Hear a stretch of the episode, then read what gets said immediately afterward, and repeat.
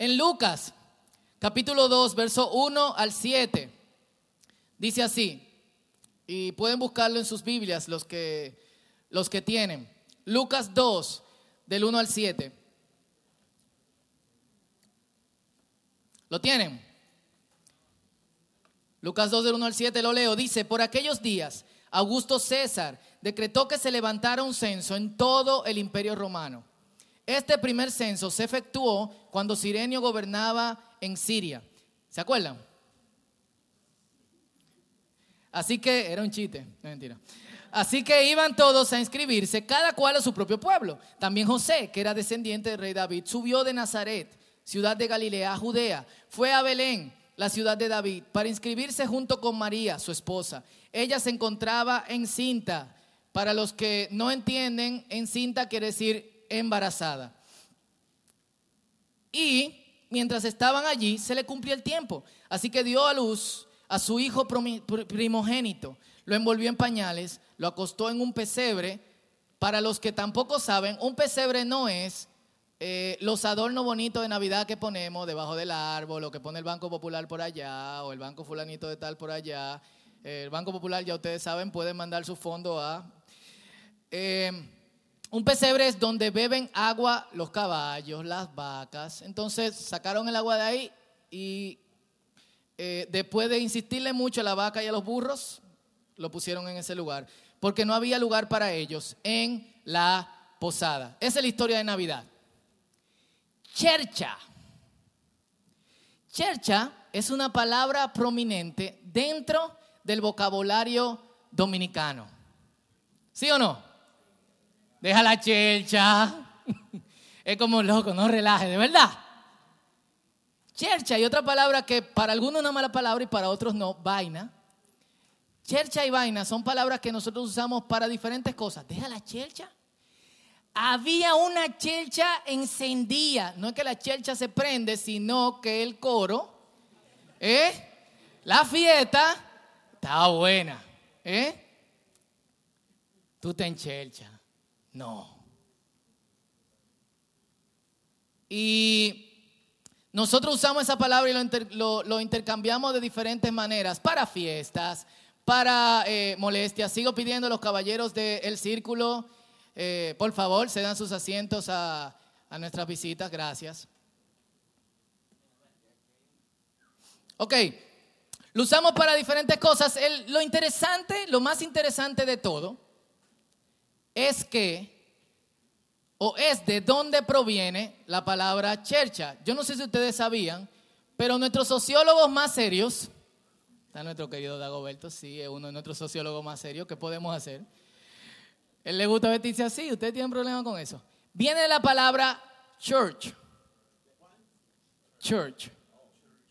A very gusty baby said alone to solo, please don't go. Yeah. Vaseline Intensive Care Lotion. ¿Eh? Siempre, siempre se, ríen con esa cuestión. Viene, church viene de la palabra church, que significa iglesia. Y nuestros sociólogos más serios dicen que esta palabra se empezó a acuñar en la zona de Samaná de influencia protestante e inglesa. Por alguna razón, la reunión de iglesias terminó siendo interpretada como relajo, fiesta, o, como en algunos casos uno no usa de deja la chelcha, tú te enchelcha, de molestia.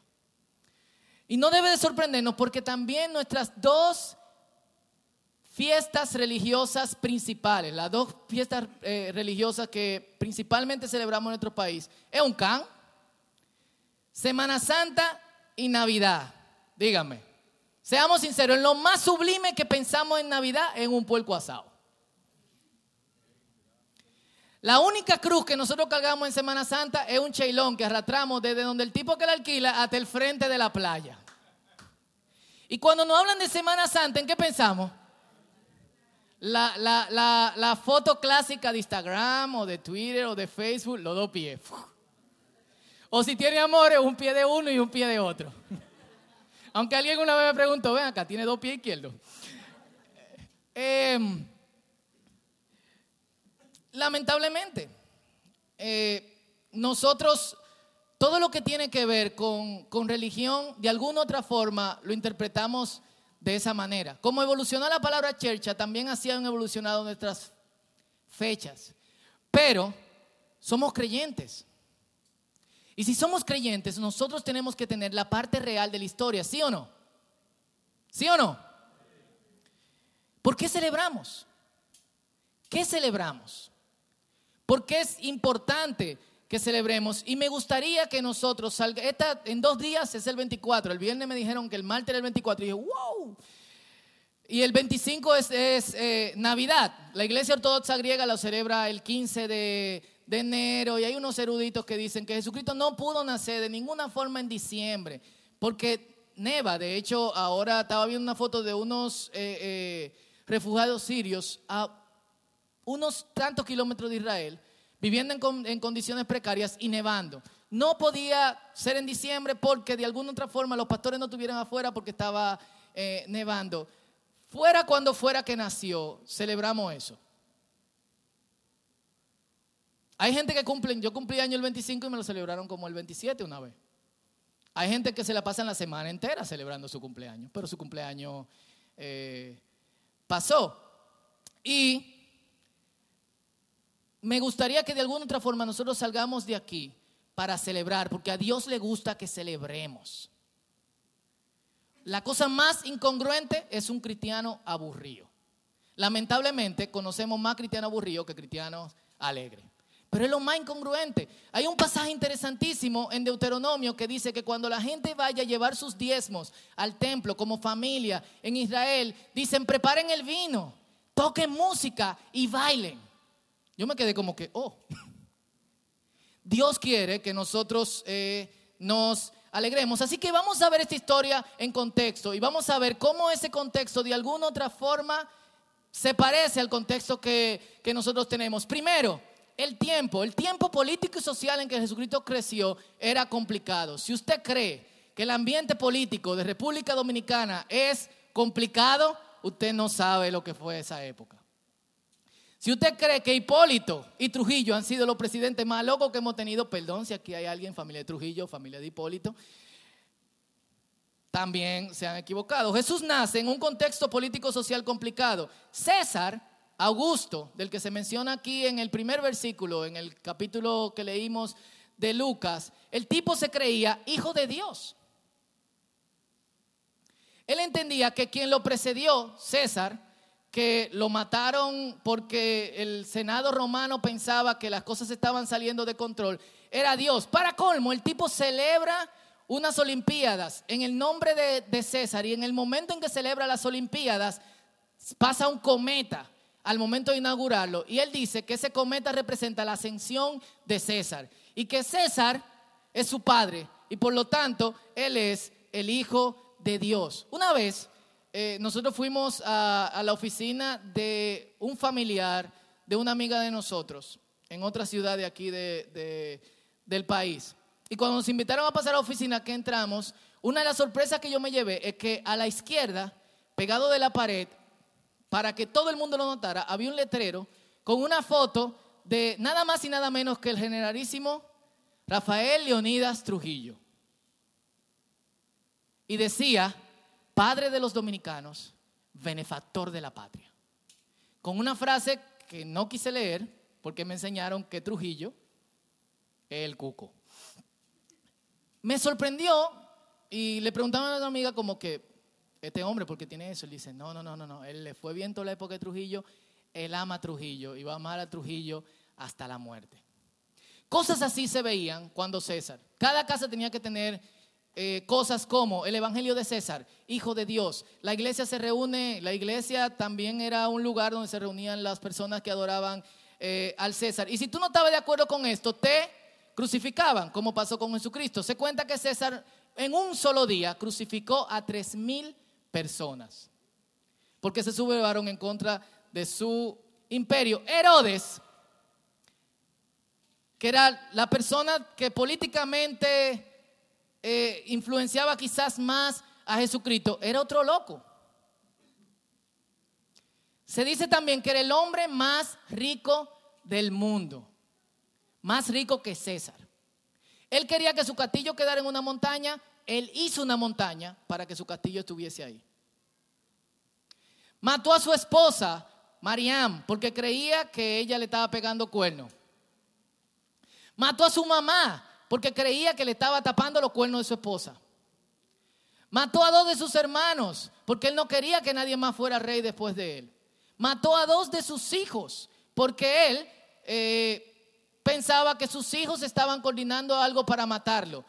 Ahogó al sumo sacerdote, porque él pensaba que el sumo sacerdote estaba de acuerdo con sus, con sus hijos. Y cinco días antes de morir, como nadie lo quería, él mandó que en cierta ciudad del territorio bajo el cual gobernaba, se mataran a todos los hombres, para que el día que él muera, por lo menos la gente estuviese llorando. No nos debe sorprender que este es el hombre que cuando le dicen que Jesucristo ha nacido en tierra de Belén, quiere matar a todos los niños y lo hizo. Todos los niños de dos años para abajo, ñángala, fuángala. Después le explicamos la evolución de, de esa palabra. Ambos locos y opresores. Es un ambiente tenso. Yo no sé si ustedes han estado en regímenes eh, totalitarios o si han estado en algún punto donde han vivido en algún lugar donde, donde hay violencia o donde hay opresión o donde de alguna otra forma hay una guerrilla, pero todo es sospechoso. Se crea un ambiente medio legendario. Y la gente no anda con confianza, todo el mundo anda con miedo porque cualquier persona te puede denunciar o puede decir algo de ti. Ese era el ambiente en el que vivía Jesús. La otra cosa es que el embarazo de María resulta ser dudoso. María asume este compromiso, pero pregunta cuando el ángel le dice, pregunta, ¿cómo va a ser si yo soy virgen? ¿Cómo va a ser si yo soy virgen que yo voy a tener eh, eh, un hijo? Pensemos en el contexto actual. Si una muchacha que está comprometida con alguien sale embarazada, ¿qué es lo más rápido que se apresura a hacer? ¿Eh? Vamos con la muchacha primero, no con el comprometido. ¿Qué es lo más, qué es lo más, qué es lo primero que le llega a la mente a la muchacha? ¿Qué es lo primero que le sugeriría a una amiga? Aborto. No, muchacha, eh, aborta. No, yo se lo voy a contar a fulanito, él, él va a querer tener el hijo. Eh, ¿Tú crees? Eh, yo, yo contaba, ¿eh? Es un hijo de otro, hay muy poca gente que harían eso. Conocimos historia, pero no hay tiempo para contarla ahora. Y hoy en día, para tú no perder el prestigio, si te embarazas, ¿qué tú haces? Aborta. No, pero es del Espíritu Santo, esquizofrénica, al 28. O sea, yo quiero que ustedes piensen en la tensión que había en el momento. No era de que, oh, ok, yo soy virgen, ¿cómo va a ser eso? Va a estar embarazada el Espíritu Santo. Ah, cool. José, ah. O sea, había tensión. No era, eh, eh, eh, no era fácil, no son noticias fáciles. De hecho, Noel, aprovecho para anunciar, Noel y yo estamos embarazados de cinco semanas. Gracias, gracias. Y...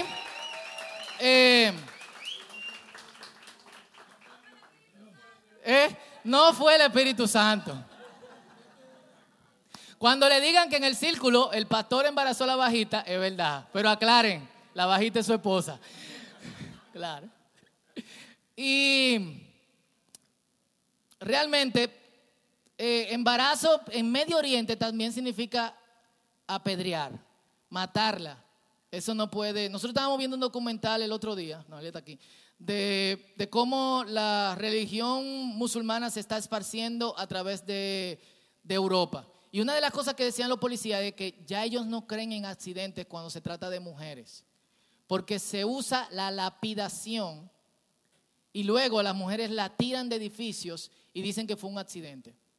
Lapidación es que o la cuchillan varias veces o la apedrean, porque o quedó embarazada o perdió la virginidad. Eso era lo que le esperaba a María.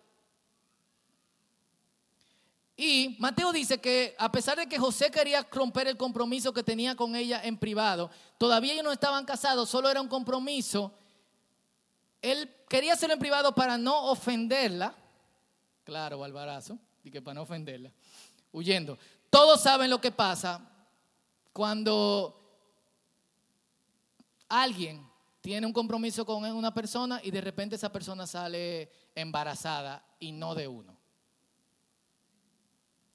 En unos meses, eh, bueno, esta es la respuesta valiente de, María, a pesar de eso y a pesar de todas las cosas que puedan venir en, en la mente, cuando estábamos hablando del profeta Jonás, una de las cosas que yo decía era que el profeta es una persona. Quien recibe la palabra de Dios es una persona, no es un robot. No porque reciba una palabra de Dios, esa persona tiene que entenderla o necesariamente la persona lucha con eso. A pesar de ella está luchando con todas las posibilidades que vienen de su cabeza. ¿Cómo le voy a decir esto a mi mamá? ¿Cómo se lo voy a decir a José? ¿Cómo me van a ver en el pueblo? De hecho, ya vivió muchos meses en su pueblo con la barriga sin estar casada con José. Eso es... Eh, terrible. A pesar de eso, ella respondió valientemente y dijo, aquí tienes la sierva del Señor, que le haga conmigo como me has dicho. Y la obra de Dios muchas veces no es fácil. La voluntad de Dios, la voluntad que Dios quiere para nosotros muchas veces no es la voluntad más conveniente. Y la pregunta es, ¿responderíamos valientemente como María? Diríamos, Señor, es aquí tu voluntad. Yo tengo ya alrededor de, 10 años siendo pastor y como 15 años, se le agregan 5 años más a eso siendo pastor de jóvenes. Hay momentos en que yo quiero tirar la toalla porque las condiciones no son las perfectas.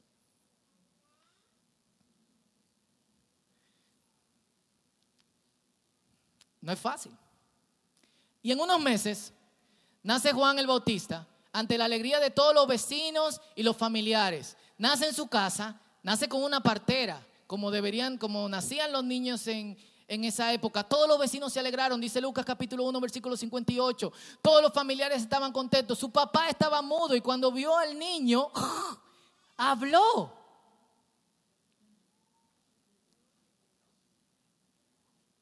Y miremos las condiciones bajo las cuales nace Jesús, unos meses después que Juan, a espalda de los religiosos que lo esperaban. De hecho, quienes se dan cuenta del nacimiento de Jesús son tres magos astrólogos que están mirando las estrellas, Walter y sus amigos. Dicen que son Melchor, Gaspar y Baltasar. En Argentina hay una cancioncita de eso que eh, yo por razones obvias no me gusta. Dice, llegaron ya los reyes del oriente, Melchor, Gaspar y el negro Baltasar. ¿Y por qué no? Lo blanco, Melchor y Galpar. el negro, Baltasar. Ya se oye noticia interesante también, como murieron tres personas y un boliviano. Em, pero a mí siempre me ha sorprendido que toda la gente que estaba esperando a Jesucristo en Israel, los religiosos tenían su culto, tenían su celebración, estaban haciendo todo como normal en el templo, a espaldas de lo que Dios estaba haciendo. Y Dios le muestra eso a tres personas que no tienen nada que ver. Literalmente personas que estaban mirando a las estrellas y dice, espérate, hay algo, hay algo extraño. Eso sería otro mensaje porque es bastante eh, complicado, pero también a espaldas de quienes estaban en el poder. Y a diferencia de Juan, fuera de sus ciudad, de los parientes y de sus vecinos. Y aparte de eso, ahí se cortó, una... No hay preferencia para las embarazadas. Yo me imagino que si hubiese sido en el día de hoy, María va preguntando hostal por hostal, alguien dice, eh, ¿está embarazada? ¿Está a punto de dar luz? Ok, eh, vengan, entren, eh, pasen, yo les cedo mi habitación, mira, fulanita, vamos a dormir allá, o nosotros nos acostamos en el piso. No pasó eso. Todas las puertas estaban cerradas para ellos. O sea, lo que han, ¿quiénes, tienen hijos aquí? ¿Cuánta tensión no hay en el momento de embarazo con las condiciones normales? ¿Eh? ¿Cuánta tensión no hay? Solamente esto puede volverte loco. Tú llegas a la clínica, presenta tu carnet del seguro y das tu carnet del seguro y te dicen, eh, lo sentimos, pero el seguro no puede cubrir el embarazo. Y ahora no se la podemos recibir. Pero está dando a luz. Lo sentimos, ella no va a poder dar luz aquí en este lugar. En lo que tú estás haciendo llamada y no sé cuánto y que bla, bla, nace el niño. Más o menos así es algo que está pasando con Jesús. Chulo, ¿no? Cualquier cosa que te puedan decir en lo que están haciendo tus niños, miren, eh, sucedió una leve complicación. Ya tú te imaginas que el niño nació con dos cabezas, que tiene cinco piernas, que es un pulpo, o sea, todo tipo de cosas, cuando quizá la complicación puede ser, no abrirá los ojos en ocho días, qué sé yo. Pero la razón por la cual Jesús nace de esta manera es, un reino se viene a instalar y parte de ese reino, de instalarse, viene en, incógnito. Apocalipsis, que tiene un pasaje paralelo al pasaje de, de Lucas, y de Mateo nos habla en Apocalipsis capítulo 12 de este evento desde el punto de vista eh, espiritual. ¿Qué está pasando? ¿Por qué tanta complejidad? No se encuentra un cuarto, eh, no hay donde ponerla. ¿Aquí es que vamos a poner el niño? Y dice, dice esto, Apocalipsis capítulo 2, solamente voy a leer del verso 1 al 6, dice, apareció en el cielo una señal maravillosa, una mujer revestida del sol, con la luna debajo de sus pies y con una corona de dos estrellas en la cabeza. Estaba encinta y gritaba por los dolores y angustias del parto. Y apareció en el cielo otra señal, un enorme dragón de color rojo, encendido. Aquí es la parte donde la gente, por la que la gente no le gusta leer Apocalipsis. Un enorme dragón de color rojo, encendido, que tenía siete cabezas y diez cuernos y una diadema, una corona en cada cabeza. Con la cola arrastró la tercera parte de las estrellas del cielo y la arrojó a la tierra. Cuando la mujer que estaba a punto de la luz el dragón se plantó delante de ella para devorar a su hijo tan pronto como naciera. Esto pudiese ser Herodes tratando de matar al niño Jesús o lo que sea.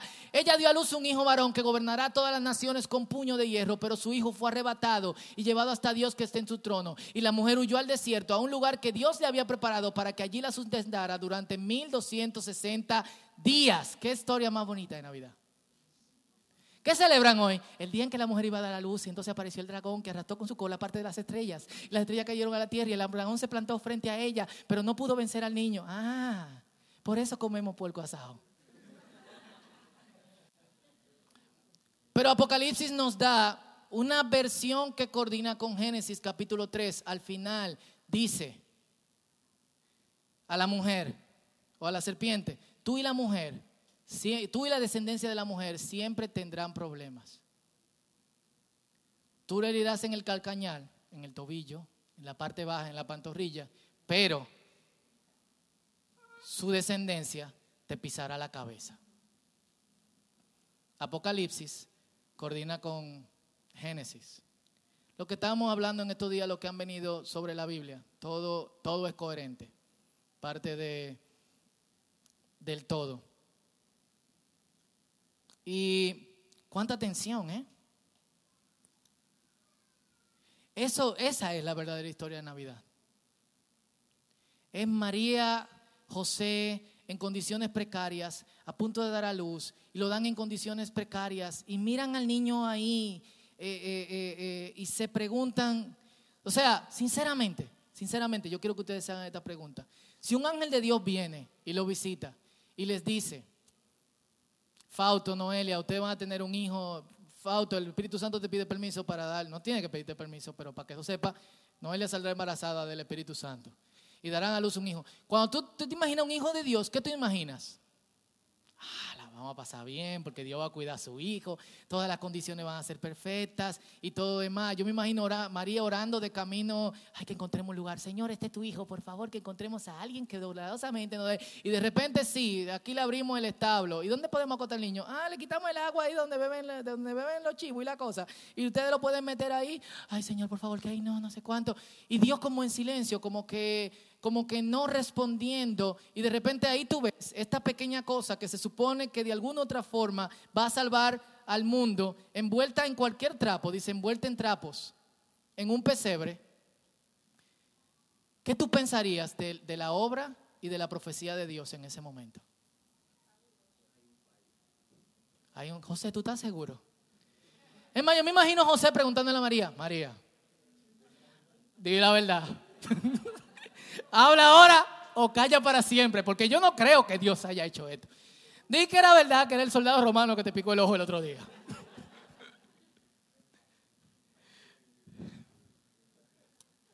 Pero así pasó, ambos creyeron a Dios, Jesús creció y todos sabemos cómo sigue la historia. Pero viendo la historia de nacimiento, yo quiero hacerme algunas preguntas. Si Jesús nació a espalda de los religiosos, puede ser que nuestra religión no nos deje ver a Jesús. Puede ser que nosotros estemos tan enclaustrados en hacer las cosas de cierta forma y de cierta manera que la forma en que lo hacemos le cierra la puerta a Jesús. ¿Vendría Jesús al círculo si naciera en el día de hoy? ¿O visitaría alguna de sus iglesias?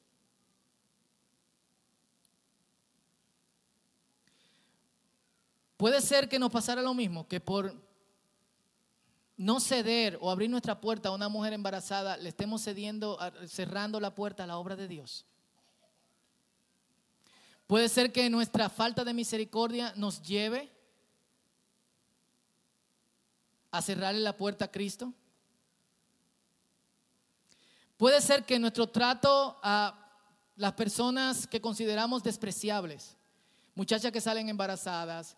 Ustedes saben, yo, yo crecí en un barrio en Herrera y una muchacha embarazada era como que todo el mundo lo sabía, pero como que nadie lo sabía. Y cada que la muchacha pasaba era como que, mira, ahí va. Se dice que es de fulanito el que tiene el punto en la esquina. Ah, sí. Pero a mí me dijeron que era del policía que viene en la noche a su casa. Ah, esa tensión, esa eh, eh, cosa. Y, o gente de reputación dudosa o muy pobre. ¿Con quién compartimos la cena de Navidad?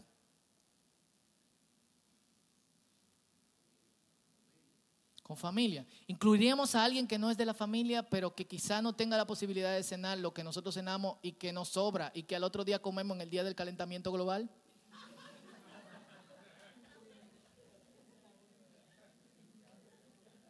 ¿Cuánta gente tú conoces que en esta Navidad va a cenar solo? ¿Recuerdan este pasaje?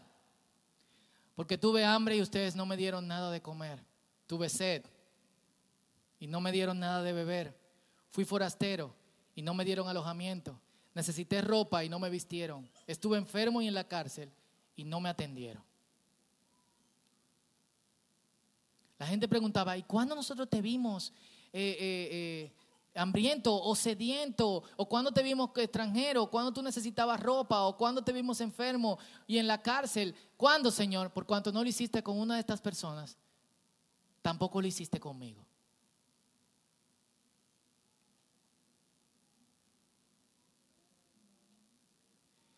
Y yo creo que Jesús desde el principio, desde la historia de su nacimiento, se identifica con el pobre, con el oprimido. Yo conozco unos cuantos pastores, o sea, miren, Jesús nació en un pesebre, en compañía de dos vacas, eh, dos ovejitas y un burro, según un pesebre que hay ahí en la, cerca de la Plaza de la Bandera, porque la Biblia no dice nada. Y después llegaron unos pastores y unos días después llegaron unos reyes, eh, de unos sabios de Oriente, con mirra, que es un desinfectante, incienso, que es un eh, mineral que se usa para adoración, para aroma, y con oro, que es algo que te da, o sea, obviamente lo que necesitan. ¿Cuándo pasó eso? Después de que nació. Es un premio de la fidelidad en medio de tiempos difíciles. Y, lo digo, digo esto porque ahora mismo todo tiene que ser grande, producido, debe tener algo para llamar nuestra atención. Chercha. Puede ser que le demos la espalda a Jesús, que se muestren cosas pequeñas.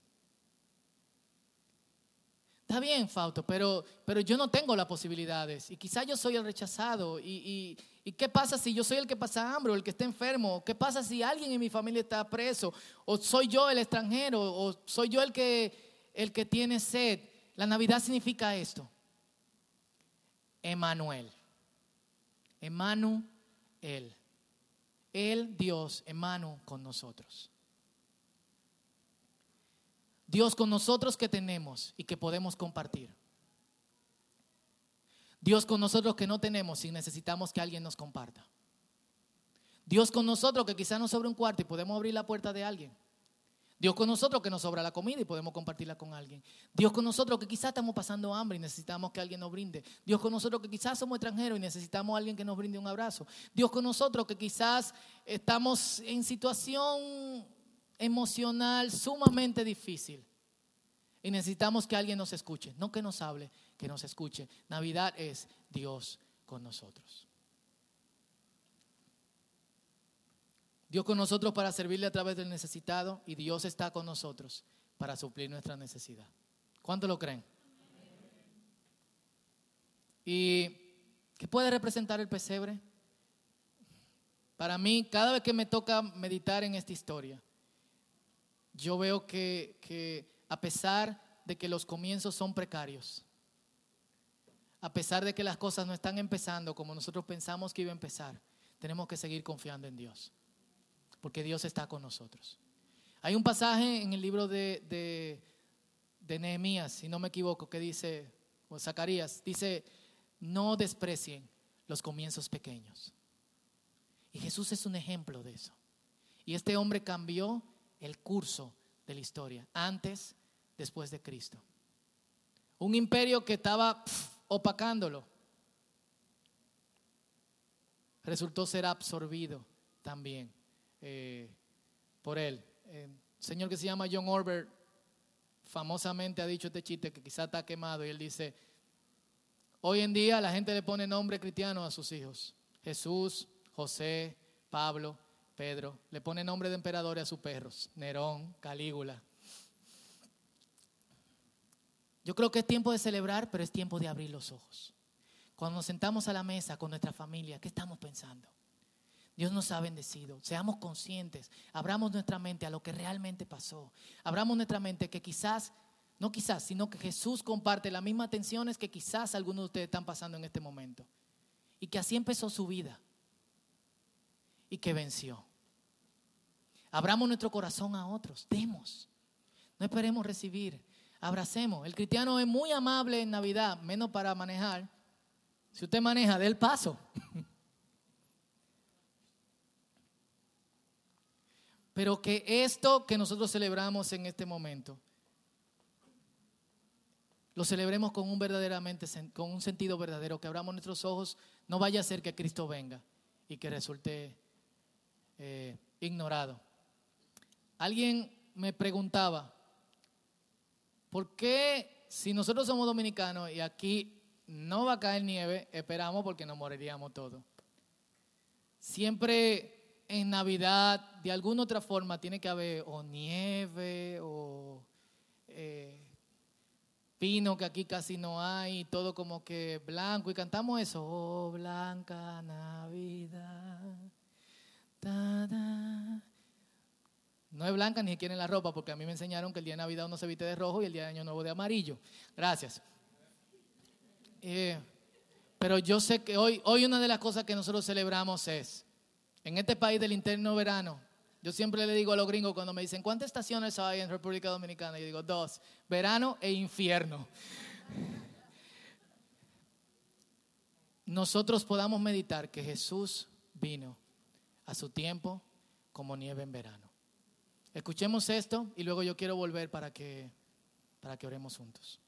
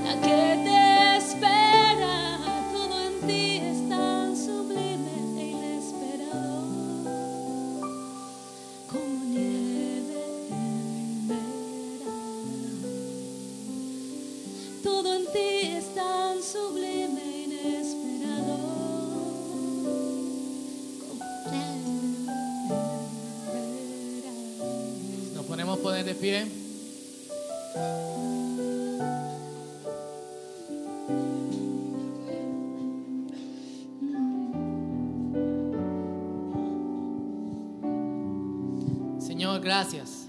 Demos gracias a Dios.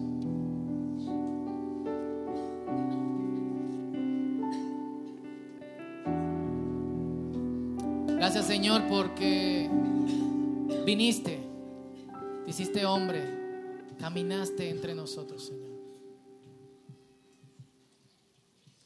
Hoy vemos tu luz, Señor, y esperamos que esa luz resplandezca en nosotros y no se apague jamás. Te pedimos, Señor, por cada uno de nuestros corazones que se prepara a celebrar con familias, con amigos durante los próximos días. En el nombre de Jesús oramos, Señor, nos acompañes, tu Espíritu esté con nosotros, pero que abramos los ojos. Que de alguna otra forma, Señor, busquemos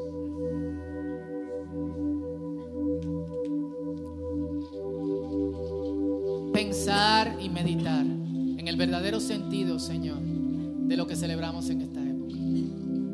Que tu amor que sobrepasa todo entendimiento toque nuestras vidas. Y ahora que te adoramos, Señor, te pedimos que, Señor, si aquí hay alguien que su corazón todavía no ha sido tocado y que de alguna otra forma no ha sido atraído hacia ti, Señor, que pueda ser tocado y atraído por ti, Señor que experimentaste todo lo que, lo que un ser humano pudo experimentar o puede experimentar. Y que cada vez nos sorprendes con tus bendiciones y que eso seguirás haciendo. Si hay alguien, Señor, que está pasando por momentos fuertes, yo te pido en el nombre de Jesús de alguna otra forma, Señor, tú lo ayudes a permanecer firme hasta que vea, Señor, el resultado de lo que tú estás haciendo en su vida. Te adoramos, Señor, y te damos la gloria a ti. En el nombre de Jesús. Vamos a adorar.